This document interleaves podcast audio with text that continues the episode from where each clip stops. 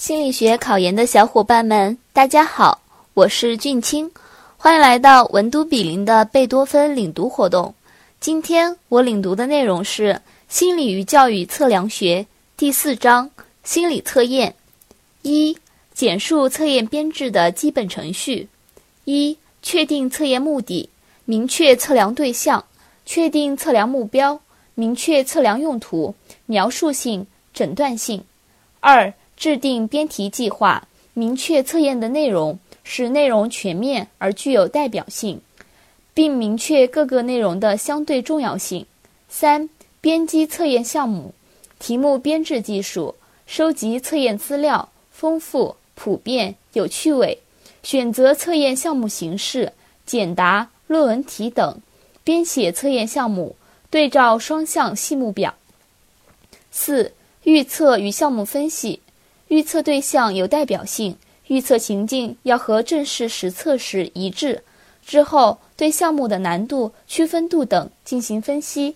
五、合成测验，完成测试项目的选择、编排、并列直径式、混合螺旋式及副本的编制。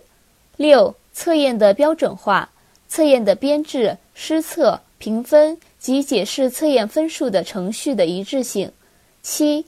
鉴定测验主要是鉴定测验的信度、效度、测验量表及常模。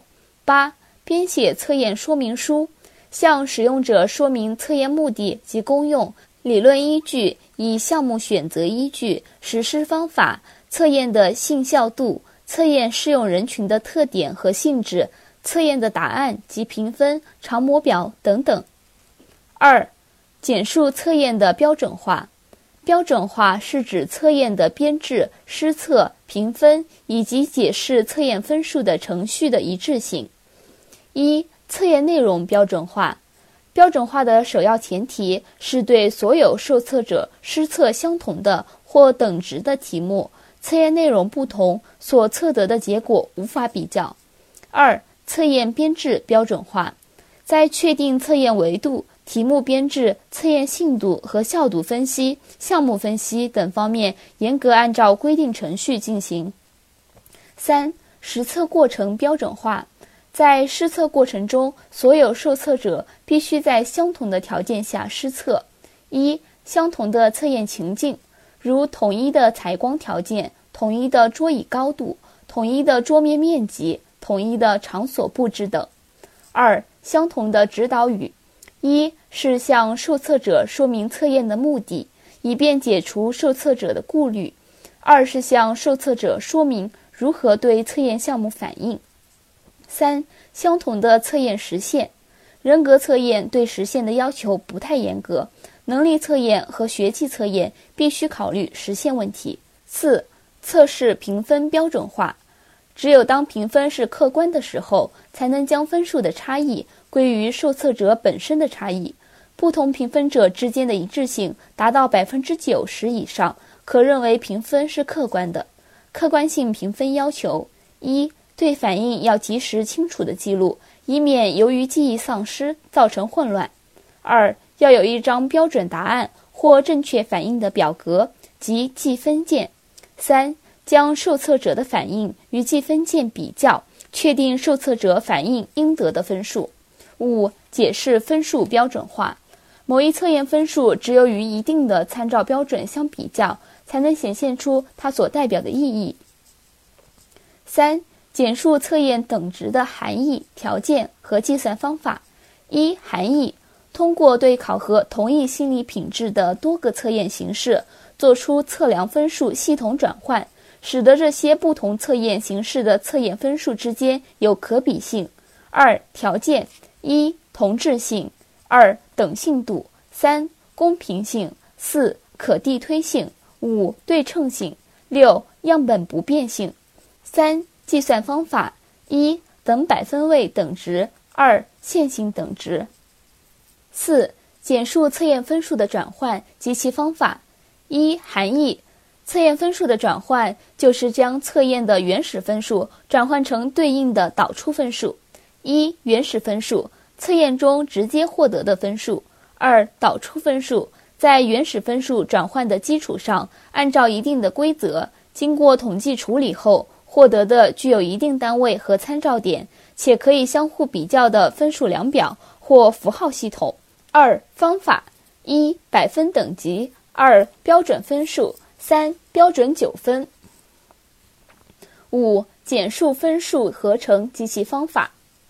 一、含义：将几个分数或几个预测元组合起来。以获得一个合成分数或做出总的预测，具体包括项目的组合、分测验或量表的组合以及测验或预测员的组合。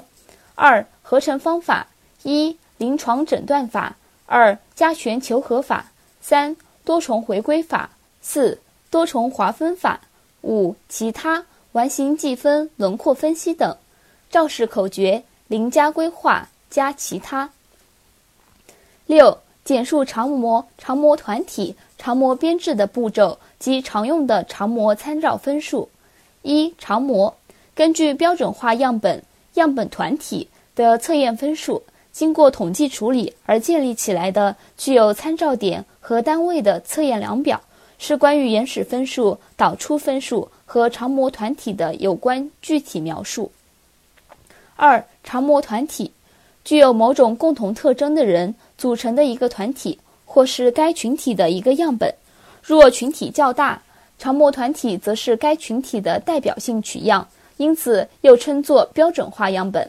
三、常模编制的步骤：一、确定群体，抽取常模团体；二、对常模团体进行施测，获得测验分数及分数分布；三、制作常模分数转换表及常模量表；四。常用的常模参照分数，常模一般可分为两类：一、发展常模量表，主要有年龄常模与年级常模；二、组内量表，主要有百分等级常模与标准分数常模两种。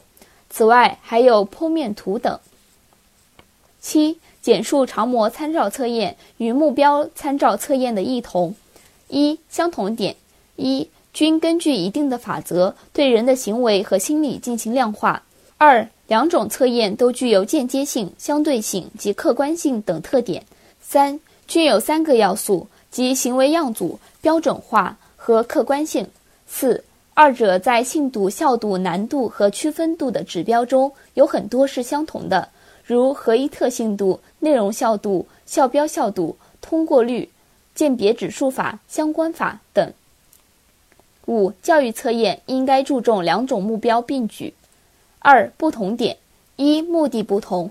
常模参照测验将被试与常模团体相比较，旨在评价被试在团体中的相对地位；标准参照测验则是将被试与某一绝对标准比较，旨在评价被试有无达到该标准。二、信效度方面。常模参照测验中常用相关系数作为信度指标，以测验与校标之间的相关系数作为校标关联效度的指标。标准参照测验中则采用合一特性度和分类一致性信度，以决策效度作为效度指标。三、难度区分度方面，常模参照测验要求一定的难度，区分度关心对心理品质的区分。标准参照测验不太重视难度，区分度关心对在其内容范围上的已掌握者和未掌握者做出最大限度的区分。这节课我带领大家领读了《心理与教育测量学》第四章的内容，包含测验和常模相关的知识点，你都掌握了吗？欢迎留言区反馈。